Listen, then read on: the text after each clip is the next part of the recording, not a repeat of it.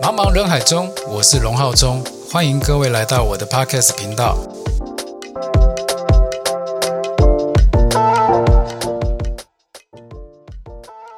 嗨，大家晚上好，我是龙浩中小龙老师。啊，不好意思，这一个礼拜的更新有点晚，因为这两个礼拜实在是拍摄工作太忙碌了，所以好了，没有借口，总之 就是 delay 了，不好意思。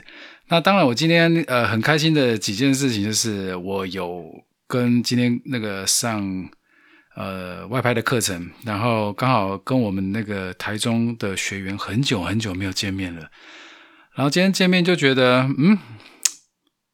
是你长高了吗？还是 我突然觉得你变得好好高哦？还是因为之前上课你都是坐着，所以说我没有特别的呃意外说呃你我觉得今天这么高大。那当然就是说在这忙碌的过程里面呢，呃完成了很多好一阵子没有呃发生的事情，比如说第一个，终于从十二月一号开始，我再也不用戴着口罩教课，哦，这个真的是非常的棒，太棒了。因为其实你戴着口罩讲课，呃，你的气会会卡住，不是很顺。然后我又是属于中医咖，就是会有一些肢体动作啊、表情啊，所以常常有人会觉得说，戴口罩只看着眼睛 的眉毛在那边跳动，感觉好像，哎，这个人是怎样，没有什么表情太大的变化，所以在表达上面会变得很呆板。然后再者来说呢，像今天真的是完全的 one take，也就是说我没有要再去修饰。呃，我讲话的段落或是声音，也期待自己已经经过这六集的历练，讲话应该能够再顺畅，不要在脑袋卡顿。所以说，今天刚好有跟学生见面的时候，他有跟我聊到这一段，然后我们也很有一个很愉快的呃午后时光，哦，跟着男性友人一起漫步在大街上，哈，然后观察着光影，然后中间有一件事情，我觉得蛮可爱的。我在我们我们在路上那个街拍抓光影的时候呢，诶，结果遇到了，诶，那是哪一间国小？天哪，我现在忘记那国小名字。好，没关系，反正我有把它拍起来。那我再分享给各位。然后他们就突然反问我说：“诶，叔叔叔叔你好，呃，请问一下，你为什么想来这个社区？是从哪里知道这个消息？然后前面他先问我，呃，你几岁？我就说，哦，我几岁这样子。”然后你还会想要再来这里吗？我说当然啦，这边很棒啊，高雄的美景，而且刚好画这些图的也是我认识的那个朋友，这样子，然后画整个社区在我们呃魏武营国家艺术中心的对面，呃魏云好像是二号出口吧，那边有一个呃那个文化站，诶，我看一下那叫什么名字哦，应该要趁这个机会来推广我一下，大家等我一下哦。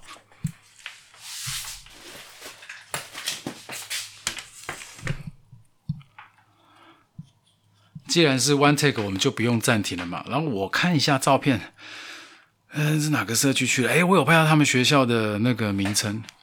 因为我我的学生跟我讲说，我这样子讲话比较有我平常上课的临场感，他们觉得这样子很棒。我就说哦，好吧，既然你们都这么说了，那我就不用修饰我的声音了。我的偶包是来自于我很怕我表现的不够完善。为什么你们的制服上面写着？不时可挡，什么鬼啊！哎呀，糟糕！我竟然没有拍到你们的制服上面有任何的名称，让我知道你们学校。Oh my god！可是你们学校，我觉得这样校风非常棒。为什么我的印象会很深刻？因为呃，这位小美眉呢，她在访问我的时候，然后就非常有礼貌，然后问我说：“呃，可不可以访问我？”然后各自就是年纪，她也没问你的姓名。然后呢，就一直问这个对于这个社区有没有什么样的一些看法，觉得这社区的一些好坏都有特别的来询问我。然后，当我就把很那个真实的感受的，就是有说给他们听。然后前阵子呢，这边也在办活动，而且我之前外拍的时候，我有来过这里。所以到底是哪里啊？讲了半天，街头艺术创作就是在呃，总之各位就是在那个。魏武营对面的那一个徒步区，糟糕，我真的是熊熊忘记好了，大家原谅我，社区的居民原谅我。但是我给这个社区的所有的壁画都给非常非常呃正面的肯定，以及呃所有的艺术创作，我觉得非常非常能代表我们的呃南部高雄。好，那这个访问的国小是新甲国小，对，新甲国小，新甲国小同学，今天下午的时候，感谢你来访问我。然后，今天重点你还给我 seven 的那个五十块礼券，哇哇非常棒啊，让我受宠若惊了哈。呃，受宠若惊的不是礼券哦哈，各位，而是你们落落大方的态度，还有你们很新甲国小所代课的老师们，呃，让我见识到了什么叫做开明的教育，而且是一种开放式的。他不会跟陌生人保，他会保持一个安全的距离，并且用礼貌的方式询问对对方，然后得到你们想要知道的答案。那我希望我今天的笑容以及帮你们拍的一些照片，能够替你们开呃，帮你们呃分享，而且你们也有录影嘛。然后我有特别说，哎，希望大家哈多支持我们台湾索尼 Sony 的相机，因为相机真的很不错。哦，对，也不是趁机打广告，也就是说，哎，我觉得这个真的是好用的东西，我就分享给大家，好不好？OK，那当然，在这个走路的过程中呢，也聊了很多的事情，哎，边走边拍，边走边拍，今天是一个很愉快的一个下午。呃，今天再来就是说，因为我因为疫情的关系，我们大概将近多久？哎，我不知道是不是有没有一年没有拍婚摄哦，因为其实大概我自从呃有了小孩之后啊，我就把步调放慢。应该是说，在疫情前我就已经把婚礼摄影的这个区块尽量尽量排除掉，因为其实讲起来故事有点长。因为我刚从呃台北回来，然后创业做工作室的时候呢，其实事实上，呃，所有的商业摄影并不是那么的顺遂。所以说我后来当然还是会有做像这样子的民生消费的一个拍摄。那这当然是一个奶水，可是呢，这个奶水其实讲实在话，它是有很多的眉眉角角要注意的。好，那我今天会在这一次的主题节目当中呢，分享给各位我的一个历程，还有我觉得在婚礼记录摄影上有没有什么很重要的事项，也想想要跟大家分享。那这一次的拍摄呢，其实让我特别的印象深刻，不是说很久没拍了，而是这一位呃主人翁哦，哦那个暖暖律师怡婷。好，那我先讲，我没有政治色彩哦，哈，我是因为呃。我们当初我的老家有在做改装，然后认识我久的朋友应该知道，呃，在三年前，呃，我母亲还在的时候，我的希望的，呃，就是希望把老家改建到照他们原本的愿望能够去完成。好，在我的能力内尽量，甚至超出我的能力也没有关系。好，我因为我觉得一个人哦，你不能孝道是这样子，你做我们都做不到孝孝，但是至少要顺。好，所以说我希望就是我们家两位老人家的一个是我爸爸的遗愿，一个是我母亲的愿望，所以当时希望这样子完成。啊，结果在这个沟通过程中，那一间设计公司其实很特别，也是朋友介绍的。然后，呃，原本我们沟通的事情都沟通过了，然后他有时候做一些很奇怪的事情，比如说，呃，他要做木工，他要做什么样的追加工程？可是正常来讲，你要追加，你是不是要先跟我们招呼？对，可是他并没有。然后就直接一个报价单，就是给你，而不是报价单，是请款单。对，各位听清楚，是请款单，不是报价单了哈。那我们就必须要买单。哎，这有点蛮不合理的嘛。所以，所以后来就有一些纷争。然后我请，当时是请教了我身边的一些呃朋友，哦，就是熟，算不是熟识，至少就是经由朋友的朋友认识，或者我们有一起打过球，大家感情还蛮好的，有聊过。哎，可是。要怎么讲？我一直觉得，在律师的这个行业里面，哈，大家都是呃，在文字之间打滚，在法条之中呢，呃，主理行间去找寻对，为那个什么，呃呃，就是怎么讲，是委托者去寻求公平正义，哈。所以说，对于文字的一个一个部分呢，他们是特别的呃有思量的。那意思就是说，律师是一个非常呃讲究条理以及商人吗？不能这样讲，但是他们也确实是蛮有呃谈判的商业色彩的角色在身上。可是呢，我我本来是想找我朋友嘛，就我朋友这样问来问去，大家就是一个有点打高空，就是哎，呃，这好像不是我的领域哦，或者说这个这案件有点麻烦呃，或者是就是跟我预期的朋友帮忙这四个字不大一样。所以后来呢，我就寻求另外一个管道，呃，我就去找了，好像是高雄市政府的那个什么法律顾问哦。哎，老实说，还真的没有什么帮助。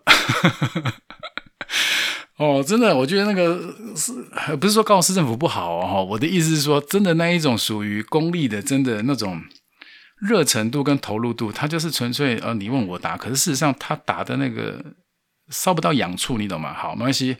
呃，题外话，然后再来呢，我就是听从我朋友的建议说，哎，你为什么不去找一些民意代表或是立法委员，他们服务处有这样子的一个服务，这样子法律咨询服务？我说，哎，好哦，那不然我就去问看看好了。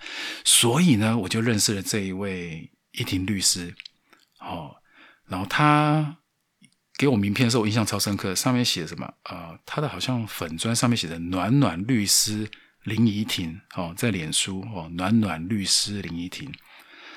那我我我这样想说，哎，天哪，暖暖的！而且我我们在面对面讲的时候，其实那时候我是一个很心力交瘁的状况，因为呃，当时我母亲生病，然后我工作还是要很努力，小朋友还非常的小，然后呃，就是全部事情都卡在一起。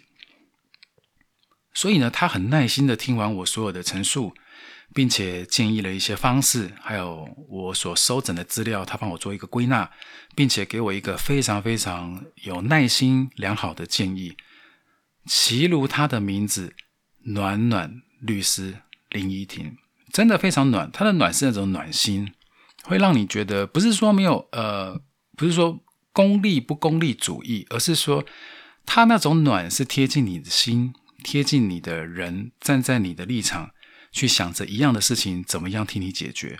我觉得这个是所有当事者最需要的东西，叫做同理心。所以呢，今天我们跨入这个主题，为什么特别要把这个婚礼记录拿出来讲？其实并不是为了批判，或者说哦，我们婚礼记录拍的很厉害，完全不是那么一回事。而是重点，其实摄影的心理层面来说呢，你今天你如果能够站在一个对方角度哦，比如说不管是甲方。哦，委托方是谁？不管他是民生消费，或者他是品牌商，你站在他的角度、他的高度去思考所有的问题跟商品的包装，诶，那个你的拍东西就会不一样。那我们转转话讲回来呢？现在呃，我接到这婚礼记录之前，其实在帮他拍那个什么专业的形象照。哦，本来很想要 PO 上去，可是我不知道为什么忙东忙西的，我后来也没有 PO。哦，我也因为我现在就是已经养成习惯，我也很担心。人家会不会对于肖像的权利会担心啦？或者说我拍品牌如果抛出去如何，会不会造成人家的困扰？所以说后来就免除这些困扰，而且就也得闲，可以多一点时间，呃，做公务跟陪家人也蛮好的。好，题外话，可是重点来了，他这一次我们讲完那个呃呃，我们形象照拍完之后呢，又过了好一阵子，他突然跟我说：“诶，那个小龙老师，我我要结婚了，我可不可以？”那个请你来，我以为是哦，我去吃宴席嘛，就不是。他就说有人帮我拍婚礼记录啊，那我的感觉是哇，太好了，我有办法报恩，你懂吗？哦，受人点水恩，必当涌泉报，哈，这是我们家的家训。所以说，我在找机会，从上次的形象照拍完，然后看到什么方式，只要影像我的专业能够帮得到忙的，我一定是呃尽全力。所以说，当他开始的时候，我就开始了解他们的事情，而且他是个非常有条理的人。然后我后来经由谈天，呃，了解到哦，原来你先生也是律师。所以说，我们就安排一个时间线上做一个 meeting。要不然之前其实对于他先生，我是一个常进人的概念。哦，因为其实说真的，呃，我们的暖暖律师也非常重隐私。那平常忙于公务，所以说其实他的呃 IG 其实没有什么在特别的跳动。好，但是看得出来，他的生活是一个紧凑，并且也是充满温度的一种生活。哈，好，就 就纪念日才会 po 上去，所以充满了温度。哈，在每一个 moment 跟时刻。那呃，他的先生叫浩仁哦，谐音叫好人，所以我觉得哇，天哪，这一对这个配偶，这个 couple 实在是太棒了，你知道吗？一个很暖的人，又遇到了一个好人，所以暖暖好人，暖暖好人，好人暖暖。哎，天哪！就是一个非常福气的一个顺口溜，好，OK。然后呢，因为他说我这个标题那个下的不错，所以我特别讲一下这个梗，哈，OK。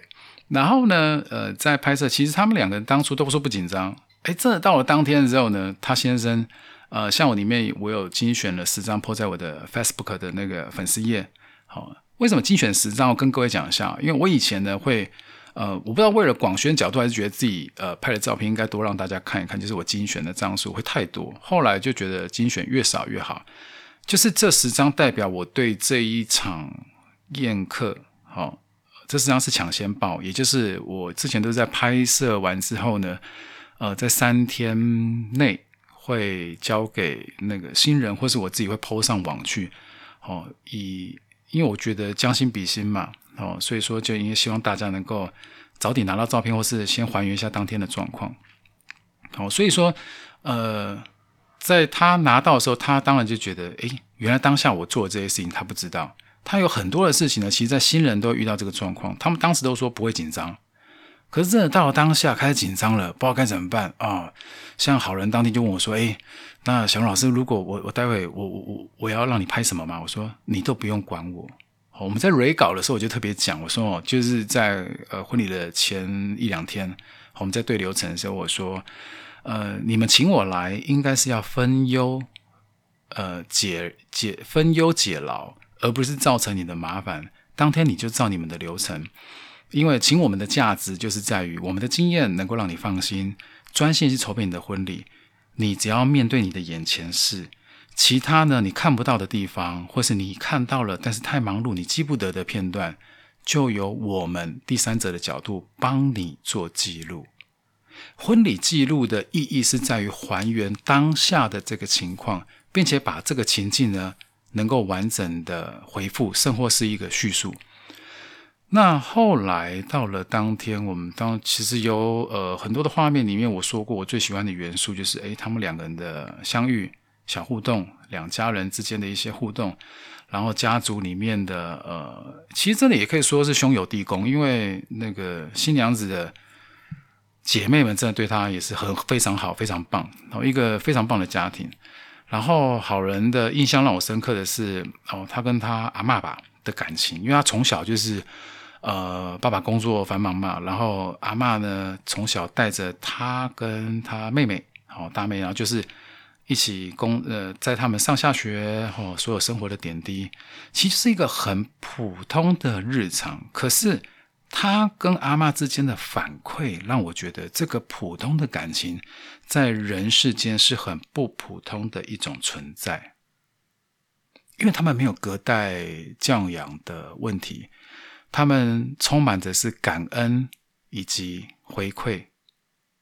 好，感恩阿妈给他的点滴，回馈阿妈日常对他的照顾，然后他坚强的在社会上发展，我觉得这非常棒。好，那这个这个当然就是我当天的体悟，因为我不知道诶，我对于老人我真的是很没有抵抗力，就是呃，也不是老人没有抵抗力，就是我对于那种情感的堆叠，我觉得诶，人生经验多了，诶，可能他们的一些呃那种身形的一种情感堆叠会特别浓厚，我个人是这么觉得。那讲到婚礼记录，我要说，呃，其实能当一个婚礼摄影师是不容易的，因为。你其实光圈快门这已经是基本你必须要知道的东西。你最需要加强的应该是对于人的了解，对于人跟人相处的一些细节，还有那个礼俗流程的变化，还有遇到突发状况的时候你该如何排解。你作品再拍的再棒，你没有这些以上经验的堆叠，其实这个婚姻里可能对外看画面很漂亮。可是，让当天的流程不见得就会完全完善了。摄影师其实是很重要的，重要是在于说你要提点他们在什么地方该停、该进行。可是呢，在于不干预现场的状况下，呃，例如说，其实有的人呃，在拍摄来讲分为两种嘛，一种就是呃属于创造型，他会为了画面去创造一些他想要的片段跟暂停。仪式中的嗯时间点，那另外一种呢，就是观察，从来不暂停，让整个的仪式呢行云流水，能拍到什么，跟你站在什么角度，要卡什么位置，完全是各凭本事。那我是属于后者，我不喜欢太多人关注，也不需要你们照顾，只要你们只要把流程跟新人对完了，我一定站在我就是新人的立场。我希望怎么被记录？那我了解了我的家庭跟对方的家庭这两个家庭之间的平衡点，我该怎么去拿捏画面？那就让画面来说故事。所以，其实在我早些年的时候，也不能说早些年，应该是说我一直以来我有一个 slogan，呃，就是一直都存在的，就是呃，我在我每次的相簿里面，我都会打上这句话，呃，用话术堆叠情感，用篇幅记录光阴。有一种人生阶段叫做长大，有一种结合幸福延续到全家人的叫做婚姻，有一种无法重来的瞬间叫做记录。感谢有你们，让我的瞬间变得有意义。这个是我在每一场婚礼上都会留上的一个 slogan。也也就代表说，其实这是我的初衷。呃，撇开商业不讲哈，我觉得婚礼记录是我一个非常放松的空间，因为我可以把我所学的商业技巧哦、光影的理论，全都应用在这个可预知流程，但是无法预知百分之百状况的拍摄中，哦，很过瘾，而且你看到每一个人的。嗯，欢笑跟他的那个家庭背景，也可能有的人他是远从美国飞回来，他的家人。像我印象很深的，我到大陆福建拍过婚礼记录，哦，当地的习俗，哇，天哪，真是让我觉得很难忘。哦，因为闹洞房闹了一整晚。那因为我们也是去那什么大陆那边住一个礼拜，就是哎帮他们录啊拍记录，还有去法国跟德国，在他们的庄园农场，哦，看着他们的点滴，哦，那婚礼慢步调的进行。好，那台湾比较特别。台湾的话就是会拍，先拍婚纱，在婚礼记录上给大家看。那国外的话没有，国外的婚纱就是婚礼记录。讲实在话，他们是合在一起的，扛拜在一起的。好，在一个一早大家去准备，然后慢慢在庄园里面，所有大家筹备的点滴，然后还有最重要就订婚仪式，好誓词交换信物，然后最后大家。里程之后还有一个 party，那结束之后还有个 after party，那是最开心的哦。晚上时候大家好朋友全部聚在一起哦，在狂欢，步调虽慢，但是你可以很拍得很优雅。可是台湾的婚礼记录就很特别了，它是充满了挑战，充满了很多哦。我刚所讲不同掌握的元素，所以你不只是站在你的专业底下，你的专业是建立在你能够站在彼此双方的呃立场。去思考画面跟全部的呃呃全局范围，然后去做呈现。所以呢，呃，我不会发生在记录拍摄现场说，哎，谁哪个亲戚哦，爱好摄影的卡住我的视角哦，或者是哎那个路线我非常不好拍，除非说真的呃有问题，我们都在事先流程在 re 稿的时候就会把它排除掉。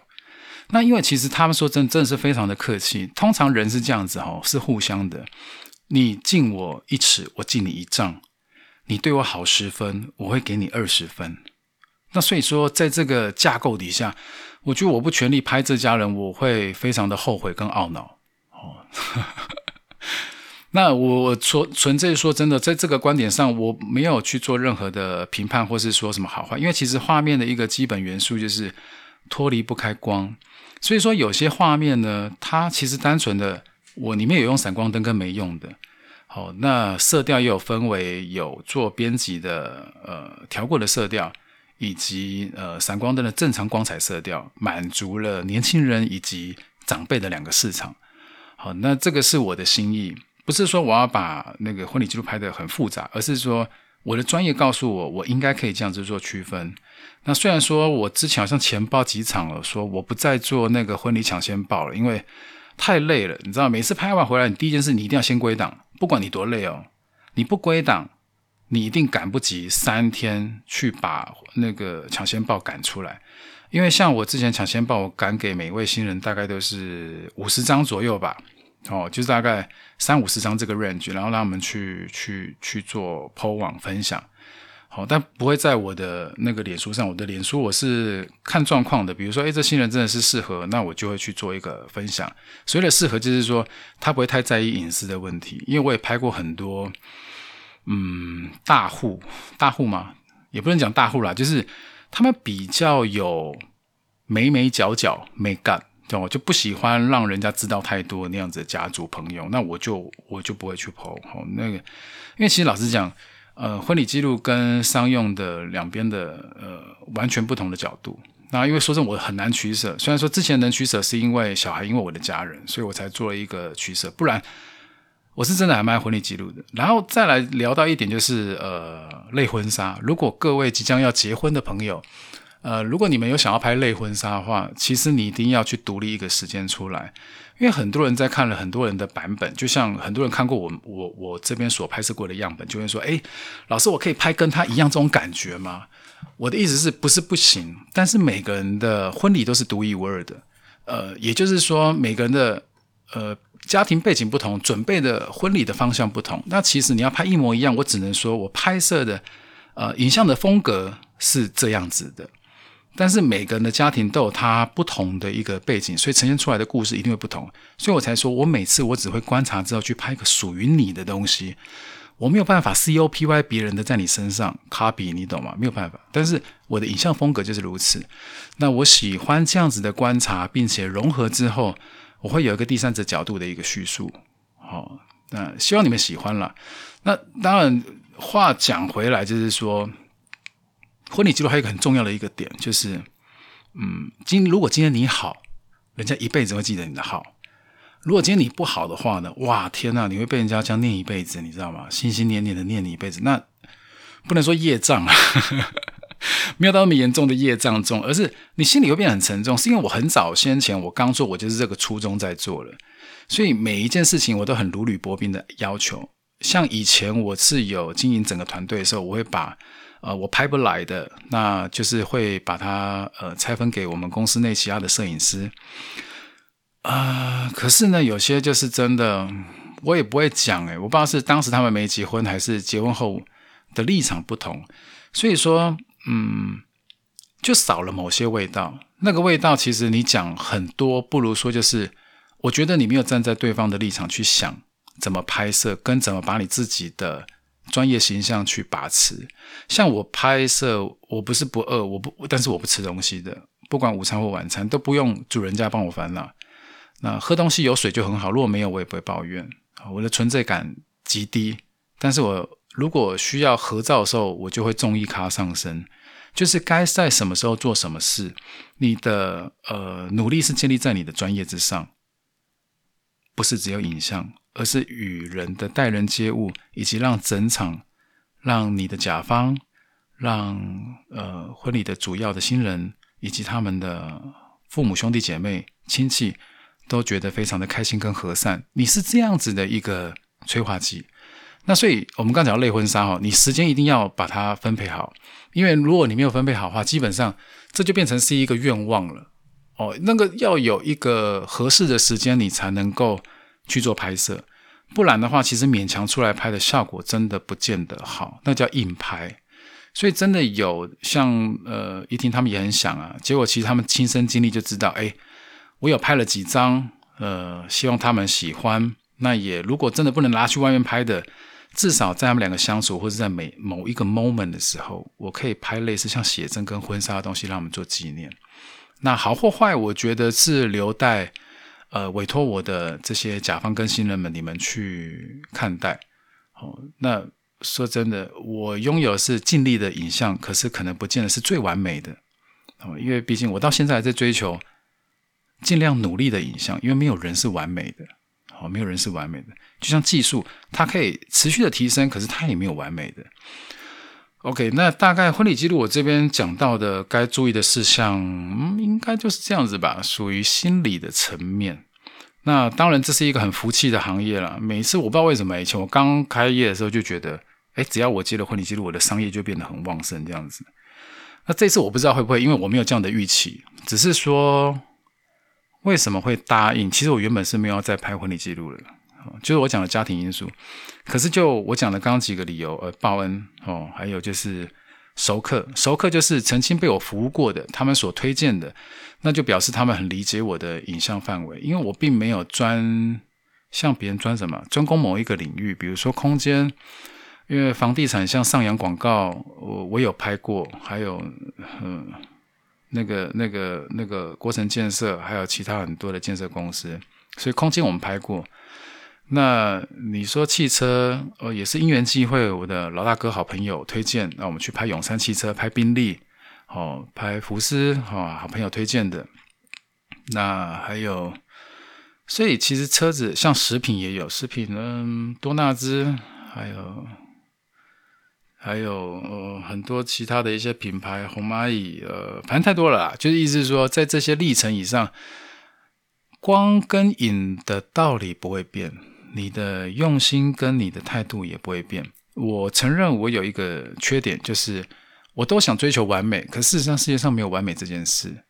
那我又认为我的完美呢是有所价值，所以说，哎，这有时候就是你的心力跟你的呃价格如果不成对比的时候，哦，我有时候就是比较太个性的，就宁可不做哦，因为我知道那样子的预算是撑不起那样子的效果，硬做只是业主不懂，不然就是呃无法完善。不是业主不懂，就是用用用坑骗。我觉得我没有办法。对，好，那所以啊，这这讲这就离题了哈。总之，心理层面就是，反正你记得，身为一个婚礼摄影师，不要把它当工作，要把它当成职志，要把它当成一个最爱，要把它当成你就是那天要结婚的人。OK，好。那今天花了这么多时间在讲这一块，是就是呃，其实我很兴奋啦，因为。解封了嘛？我终于诶，上课可以不用戴口罩，我可以用比较呃自在的方式去做一个叙述。那希望各位呢喜欢我这一集的说法跟 one take 的方式。那其实前提上来讲呢，真的是希望说，呃，我能够越讲越顺，能够越把我想要去分享的题材去说出去。其实，在这一次刚刚这个录音之前，我已经有录好了一段三十六分钟的音档，就你知道多么的残念吗？我竟然发现我的麦克风打开的是电脑的麦克风，不是我现在在收音的呃那个电容麦克风，所以那个声音是完全不同的。我刚在后置，我想说，哎，后置我要稍微把那个底噪啊去一下，加个 EQ 等化器啊，压缩限制正规化。Oh my god，那个声音不能听的。我想说，天哪，这个麦克风坏了吗？我不是才刚选择买入而已吗？结果，哦，原来我开错麦克风了。所以我现在是等于是。录了第三遍嘛，one take。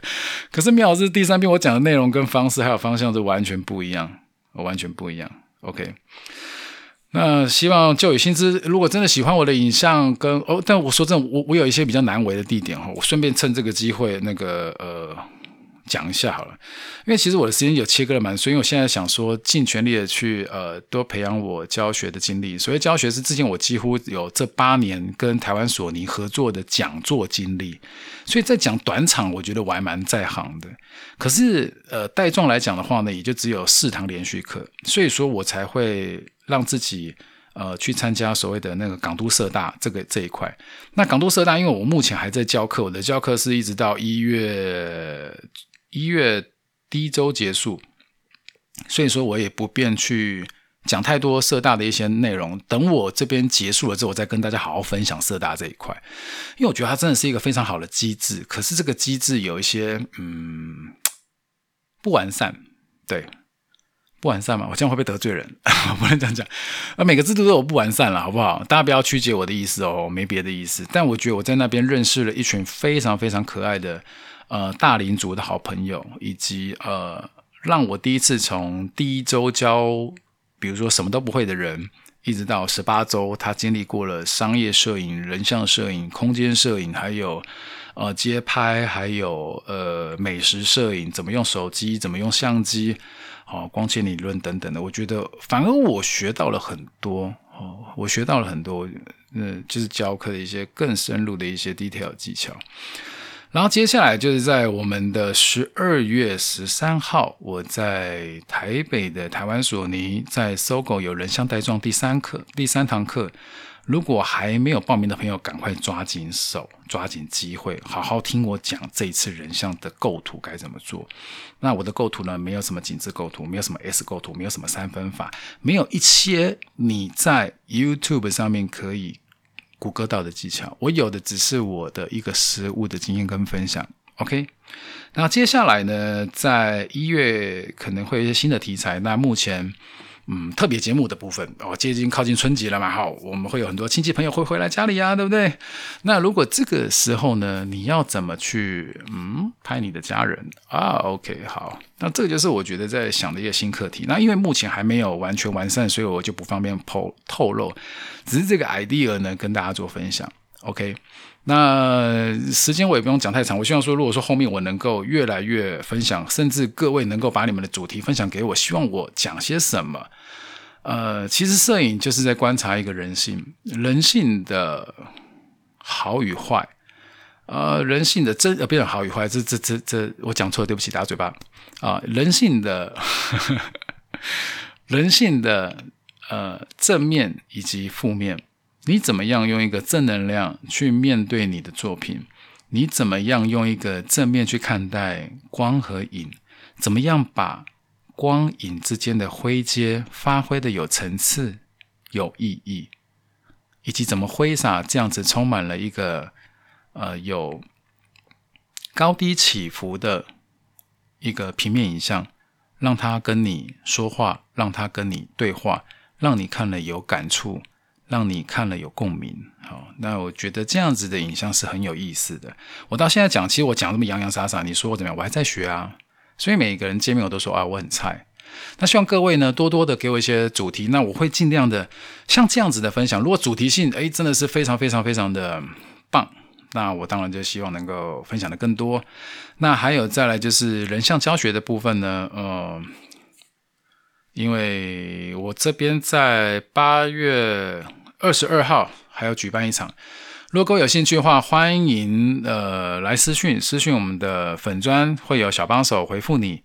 呃，价位的话一定跟外面比不便宜，对。我就直接告诉你不便宜，所以不用用一个便宜的心态来报名是不可能的，对，因为我这么 full power 的去教教一个呃江湖一点绝。所以江湖点诀不是什么光圈快门，而是一个概念。我会种一个种子在你的视角，让你以后看出去的角度跟世界光影会不同。OK，那期待我们下次再见面喽，有空来做，拜拜。